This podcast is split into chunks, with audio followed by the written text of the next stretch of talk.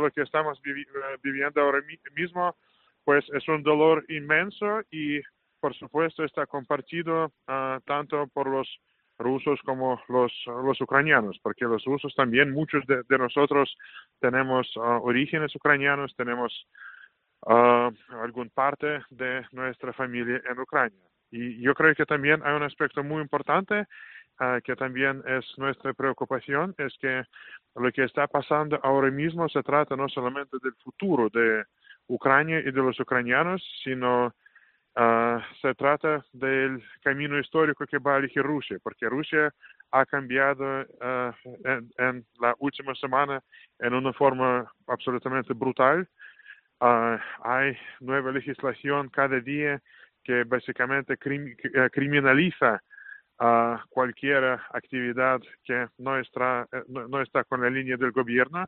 Y yo creo que Rusia ahora mismo tendrá que elegir qué camino va a seguir, si quiere vivir como un país libre y abierto que puede garantizar la libertad y seguridad a todos los ciudadanos o si uh, vamos a vivir en una dictadura milita militar, en pobreza, en aislamiento, solamente uh, glorificando a nuestras autoridades.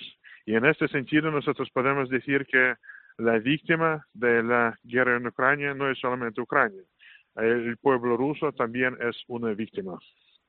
Y usted, porque usted cómo lo está viviendo personalmente, le digo porque usted, si no me equivoco, es de San Petersburgo sí. y su mujer es medio ucraniana, ¿no? De padre.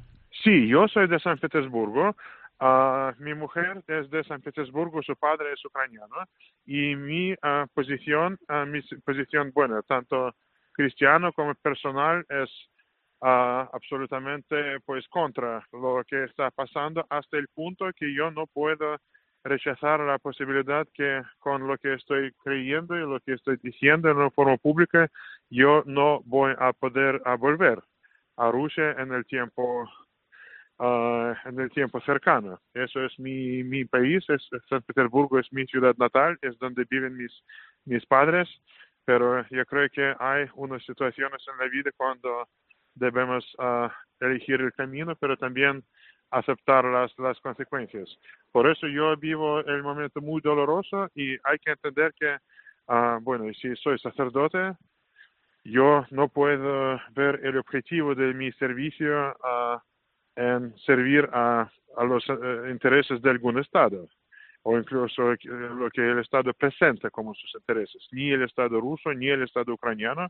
Yo tengo que asistir a los interés pues a las necesidades de las personas y en este sentido hemos vivido 18 años en Madrid sin uh, hacer ningún privilegio o sin hacer ninguna discriminación a cualquier persona, si es ucraniana o rusa o de alguna otra uh, uh, procedencia. Y por eso yo creo que decir que yo para mí es un momento dramático es decir muy poco, muy mm. poco.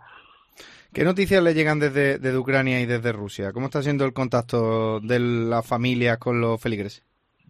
Bueno, desde Rusia me, uh, uh, lo las noticias que yo estoy recibiendo son, por supuesto, muy tristes porque cada, cada día uh, encontramos que los últimos medios de comunicación con alguna vi visión alternativa de lo que está pasando ya están cerrando uno por uno y ahora mismo los uh, con las leyes que han, aceptado hoy uh, que cuando una uh, un testimonio puede ser interpretado como un, un fake si si si hay algún testimonio contrario con lo que está presentado por el Ministerio de Defensa eh, hay penas de cárcel y es que cada día trae las noticias suyas.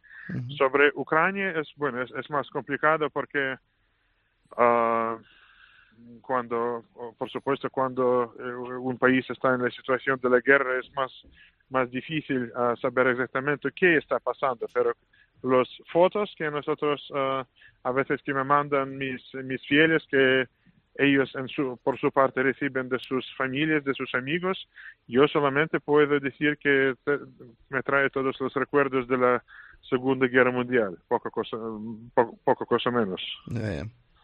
¿Están llevando en la, parroquia iniciativas de ayuda? ¿Están enviando cosas? Pues hemos empezado. Lo que pasa es que nosotros en final somos una parroquia y, por ejemplo, nosotros no tenemos una logística para mandar cosas a la frontera entre Ucrania y Polonia, pero ayer yo tuve una reunión con el presidente de la Junta Municipal de, de, Hortaleza, donde vivimos, y hemos hablado como nosotros, pues, con nuestros recursos, que son limitados, pero pues también podemos hacer y podemos ayudar en algunos aspectos, como por ejemplo voluntarios que son capaces de traducir a los refugiados y pues otros aspectos, pues hemos hablado de las formas como ah, nosotros podemos colaborar con las autoridades madrileñas y pues con el, con el gobierno de España para responder a las necesidades. Es que todavía, por supuesto, nosotros,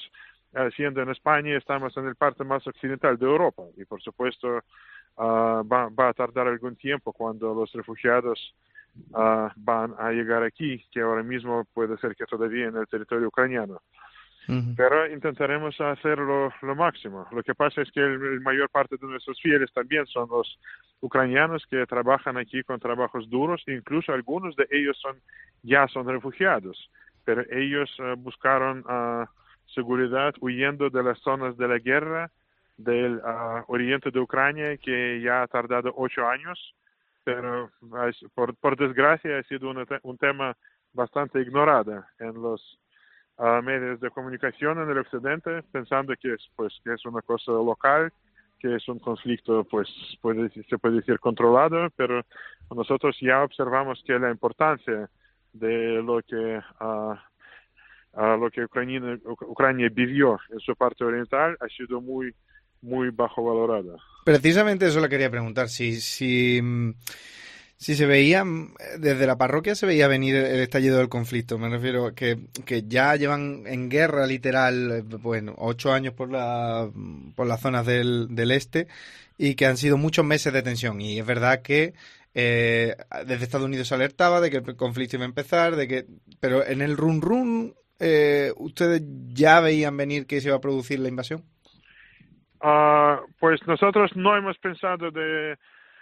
Uh, yo cuando, cuando, por ejemplo, alguien me ha preguntado algún consejo, uh, yo, yo, yo, a lo mejor yo hice un error, pero yo siempre dije a todos que, mira, cualquier cosa así es imposible y especialmente tenemos que recordar que hasta el último día de la guerra nosotros recibimos mensajes del gobierno ruso que no habrá invasión. Y yo creo que es importante que en este sentido ellos engañaron no solamente a, Europa o a Ucrania, pero nosotros también, como los ciudadanos rusos, nosotros sentimos eh, engañados, porque en final las fuerzas armadas de un país actúan por el parte del pueblo.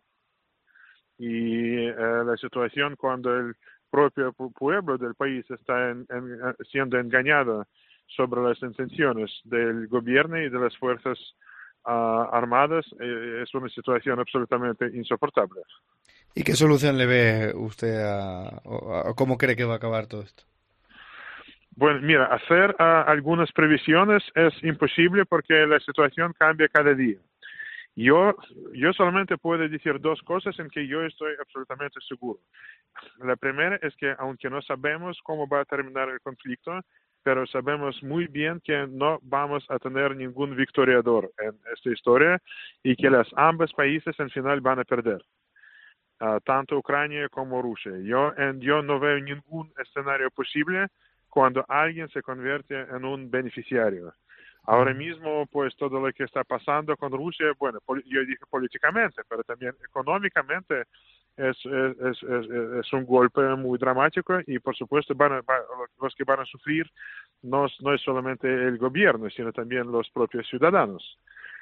Uh, y por, por, supuesto las ambas, uh, los, los ambos países en este sentido van a perder. Aquí no tendremos ningún ganador. Eso es, es lo, primer, lo, lo, primero y lo fundamental. Y lo segundo es que yo como, bueno, como un cristiano, yo creo que entre los humanos hay solamente dos formas de interacción, tanto entre los individuales como entre comunidades. Hay interacción por diálogo, y hay interacción por violencia. Y yo no veo ninguna otra salida aparte de las uh, negociaciones y uh, alguna salida pacífica. Yo entiendo que siempre es un sacrificio y es un proceso complicado, pero uh, aparte yo no veo ninguna cosa más, porque pues ¿Cómo, ¿Cómo, se puede justificar una guerra si dejamos a las ciudades arruinadas y los ciudadanos uh, refugiados? ¿Cuál, cómo, cuál, cuál, es el objetivo y, dónde, y, y, qué forma de victoria y quién lo, lo va a celebrar? Pues muchísimas gracias, padre, por, por atendernos. Eh, no le robo más tiempo. Pues muchas gracias por, por, por su uh, por su solidaridad y yo creo que lo más, pues lo, la última cosa que yo quería comentar es sí. que es muy importante que en España y como en cualquier otro país, yo creo que tenemos que recordar que ningún uh, ningún ruso ni un adulto, especialmente ni, ni un niño, uh, puede ser objeto de, del tratamiento injusto solamente porque pues le le hacen pagar las, las facturas del gobierno. Ya me han comunicado varios casos de violencia dirigidas a, por ejemplo, a los diplomáticos del, de la embajada rusa, pero yo creo que aunque yo creo que los españoles en principio son muy sabios en este sentido entienden que uh, nosotros no somos culpables de lo que hace el, el gobierno, pero es un mensaje que uh, debe, debemos traer no solamente a los adultos, sino también a los niños, porque un claro que pues un niño o una niña